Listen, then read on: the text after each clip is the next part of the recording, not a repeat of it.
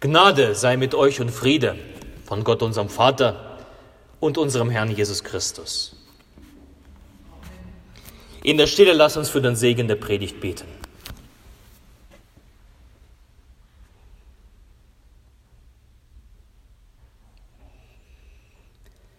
Herr, dein Wort ist meines Fußes Leuchte und ein Licht auf meinem Wege.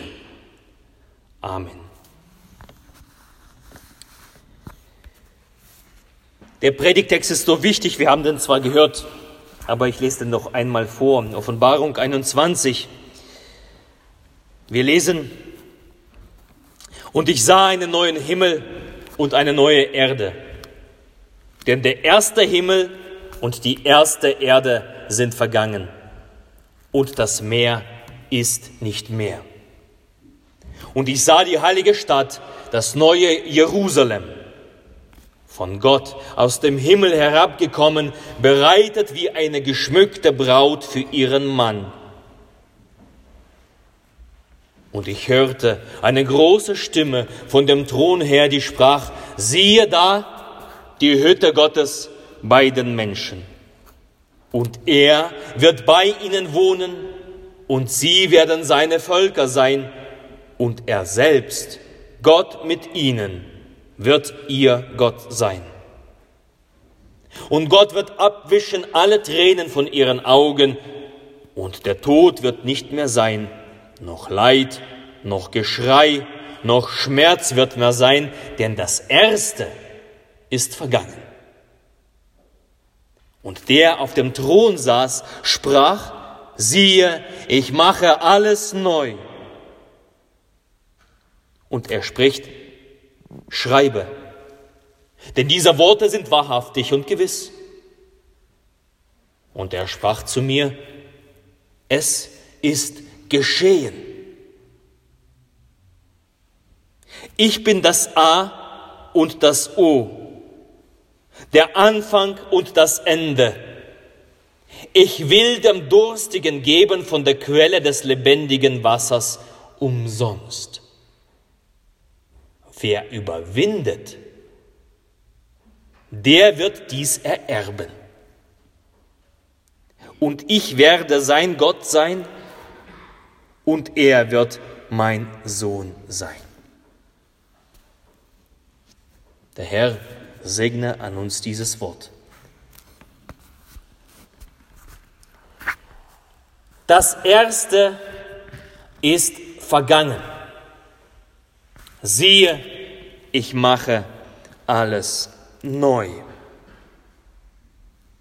Viermal taucht das Wort neu auf. Gott will und wird alles neu machen. Und neu bedeutet wirklich neu. Neu etwas, was wir noch nicht kennen, was niemand von uns betreten hat, was niemand von uns gesehen hat oder je gehört. Neu. Diese Zeilen und die letzte Zeit ohnehin siehe, lassen mich interessanterweise an meine Kindheit erinnern. 1990, da haben wir als Familie ein Haus gekauft. Bis dato lebten wir zu viert, Mama, Papa, mein Bruder und ich, in einer Dreizimmerwohnung am Rande einer Stadt. Und wenn ich mich an diese Wohnung erinnere, an diese alte Wohnung erinnere, das, dann war es eine tolle Wohnung. Gute Erinnerungen hängen daran. Eine schöne Zeit. Und vor kurzem habe ich interessenshalber bei Google Maps, es gibt das Street View, da kann man so ein googeln, die Straße, so ein Männel in die Straße setzen und dann kannst du verfolgen, wie aus einem, tatsächlich aus einem ähm, erster Blick und da tatsächlich, ich habe dieses Haus gefunden, in dem Haus, wo ich klein war. Und dann war der Umzug in ein Dorf, in ein neues Haus. Wir haben es dann gekauft. Und das war größer als die Wohnung. Es war ein großes Grundstück. Hinter dem Haus war ein, ein Feld für die Kartoffeln, was wir gepflanzt haben. Vor dem Haus ein Obstgarten mit unzähligen Bäumen. Es war neu. Für uns war es neu. Für uns Kinder eine neue Freiheit. Die Zimmer waren größer. Die Luft, die Luft war frischer.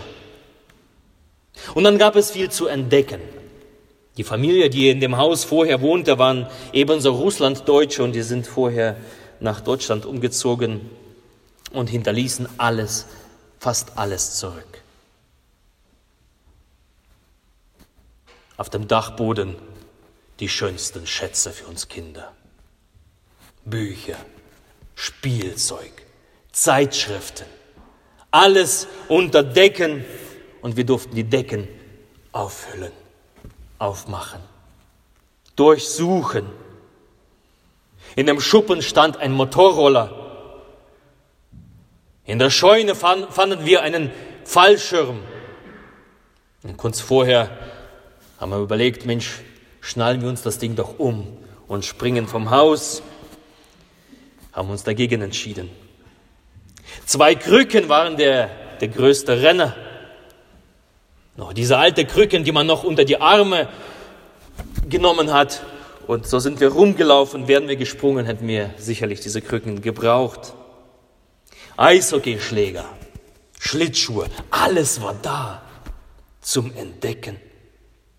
Die Garage, alles wollte entdeckt werden, erkundet werden. So viel Kinderspaß, so viel Freude, so viel Abenteuer in diesem neuen Haus. Viel, viel mehr als in der alten kleinen Wohnung. Das Alte, das war schon gut. Das war ausreichend. Aber das Neue, das hatte Klasse. Noch nie Dagewesenes für unsere Augen. Noch nie, was wir gehört haben, für unsere Ohren. Etwas, was wir uns nie als Kinder haben erträumen lassen. Das brachte das Neue mit. Und für uns Kinder Begeisterung.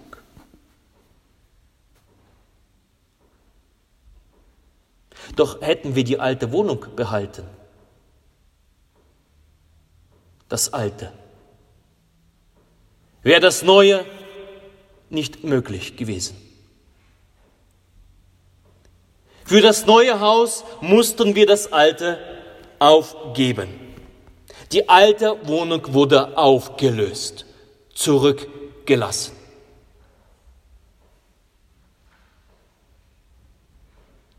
Siehe, ich mache alles neu spricht Gott der Herr. Und so stelle ich mir das Neue vor.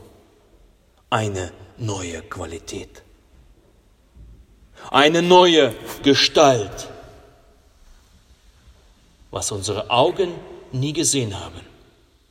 Und was unsere Ohren nie gehört haben, das hat Gott bereitet allen, die an ihn glauben, alle, die ihn lieb haben. Das Neue, etwas, was das Alte bei weitem übertrifft.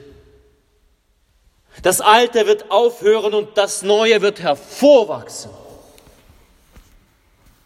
Und dieses Neue wird nicht eine Weltverbesserung sein. Das wird nicht eine Überarbeitung dieser Welt sein, sondern es wird die Auflösung des Alten sein. Gott gießt nicht den neuen Wein in alte Schläuche. Das Alte werden wir zurücklassen müssen.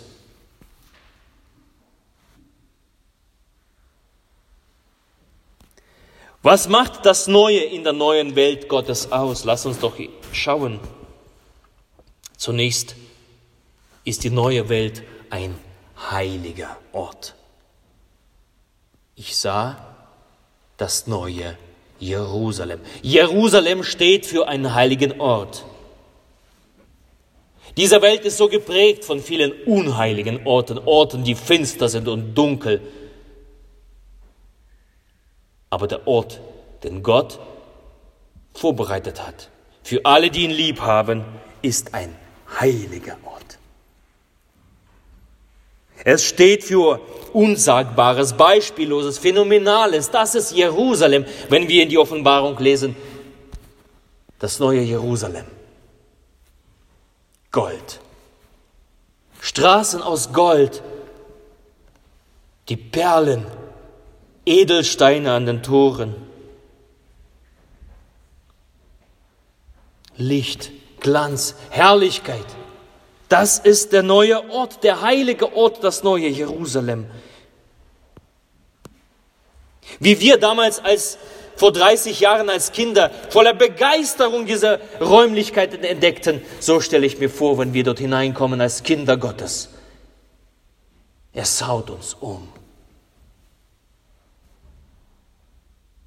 So wird es allen Kindern, Gottes Kindern ergehen. Wir werden jubeln vor Freude vor Entzückung dieser heilige Ort, das neue Jerusalem. Dieser heilige Ort wird uns zugänglich sein. Jerusalem steht für eine Sehnsucht. Manchmal gibt es so Tage, ich weiß nicht, ob du das auch hast, dann überkommt es einen und dann sitzt man da und dann hat man eine Sehnsucht drin. Und dann versteht man nicht, was, was ist das? Und bei mir schaue ich immer wieder in der Vergangenheit und dann schaue ich mal eben bei Street View nach einer alten Wohnung. Mensch, die Sehnsucht nach Kindheit, Sehnsucht nach schönen Tagen, Sehnsucht nach Glück. Und Jerusalem, das neue Jerusalem, dieser heilige Ort, den Gott bereitet hat, ist der Grund aller unserer Sehnsüchte. Und es ist uns zugänglich. Es ist nicht verborgen, nicht versteckt. Es ist zugänglich. Was passiert in diesem Jerusalem, in dieser neuen Welt? Da wird Gott sein. Inmitten unter uns wird er wohnen, der Ewige. Unmittelbar wird er sich uns zeigen.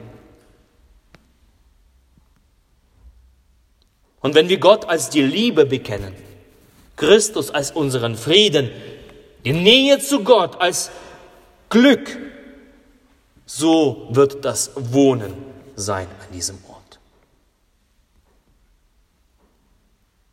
Kein Umherirren, kein unstet und flüchtig sein, nicht rastlos und ruhelos. Da wird ein Ruhen sein in Gott und ein, wird ein Ruhen sein in sich selber. Wie auf den ersten Seiten der Bibel, in der Kühle des Abends nach der Schöpfung geht Gott spazieren. Und neben ihm laufen Menschen. Sie gehen spazieren und ruhen. Welch ein wunderschönes Bild. Das, was wir verloren haben, diese Ruhe. Das verheißt, verspricht Gott seinen Kindern, die ihn lieben, die ihm nachfolgen die ihm dienen. Eine Ruhe in seiner Gegenwart. Was wird da noch sein? Keine Tränen. Vergießt du Tränen? Weinst du manchmal? Wenn du es tust, dort gibt es keinen Grund dafür, Tränen zu vergießen. Wir lesen, da wird kein Tod mehr sein. Kein Tod. Wir sind heute hier ebenso auch versammelt, um unserer Toten zu gedenken. Tod ist mit Schmerz verbunden. Und auch jahrelang schmerzt es. Aber dort wird der Tod nicht mehr sein. Und wo kein Tod ist, da ist auch keine Angst. Denn der Tod ist die Quelle, Der Tod ist die Quelle aller Angst in dieser Welt. Und die Angst, und das merken wir heute, sie legt sich mit ihrem dunklen Schleier auf diese Welt. Wo kommt das her? Die Quelle ist der Tod. Wie wird diese Welt so wunderbar sein, wo der Tod und die Angst nicht das Zepter in der Hand haben? Weiter lesen wir kein Leid, kein Geschrei, kein Schmerz wird mehr sein. Hast du manchmal Schmerzen? Und wer Schmerzen Tag für Tag erlebt, er weiß, was das heißt für die Lebensqualität. Da geht die Lebensqualität verloren. Und bei manchen Schmerz, Schmerz, da wünscht man sich das Ende. Aber Gott sagt, da wird kein Schmerz sein.